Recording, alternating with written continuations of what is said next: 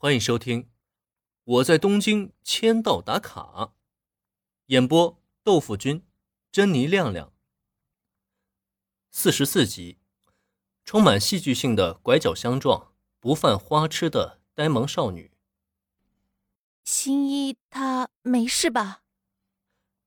平冢静拖着工藤新一离去的身影，让班级里不少同学都下意识的打了一个寒战。就连小兰，她在这一刻都露出了担忧的神色。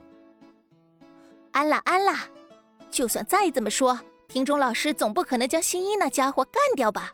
充其量也就是揍一顿而已，不用管他。对于小兰的担忧，原子毫不在意的摆了摆手，他才不会理会工藤新一的死活呢。更何况，就像他说那样，平种竟暴力归暴力，但也不可能真要了工藤新一的命啊。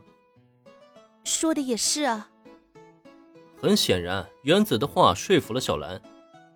虽然不可避免的还是有些担心，可担心的程度终究还是没那么高了。然而，小兰和原子这番看似平常的对话，却让一旁的林恩不由得抽了抽嘴角。这么轻描淡写的就把揍一顿说出来了，这个世界的静可爱到底是个什么样的老师啊？话说，如果可以的话。我是不是应该躲着他走比较好啊？那么，也正在林心中暗暗琢磨之际，原子的口袋中突然震动了一下。等原子拿出手机，看到屏幕中的内容以后，他的脸色是一下子变得难看了起来。对不起啊，林恩，今天我不能跟你和小兰一起去店里了。妈妈安排了一场宴会，要求我一定要到场。那些无聊的宴会真是太讨厌了。导致原子脸色难看的原因呢？就如他所说那样，通过电话和短信通知，他的母亲会在今晚举办一场宴会。作为铃木家的女儿，自然少不了原子的登场。虽然十分讨厌那些聚会，但原子也没办法违背母亲的要求，所以没办法，他也只能眼泪汪汪地看着林恩，表情是那叫一个委屈啊。哦，这样啊，没关系。参加家里准备的社交活动，这种事情可不用对我抱歉啊。小兰，一会儿你先去空手道部吧，我呀回店里准备准备。今天啊还是四点半正式营业。豪门千金也有豪门千金的难处，林恩对此是完全可以理解。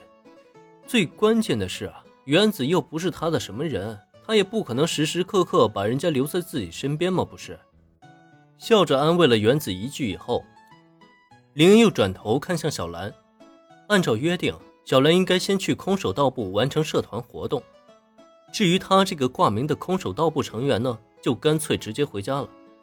今天除了正常的开店营业以外呢，还有夏本子这个新成员的面试，多少还是需要他去准备一下的，还是别在学校里浪费时间了。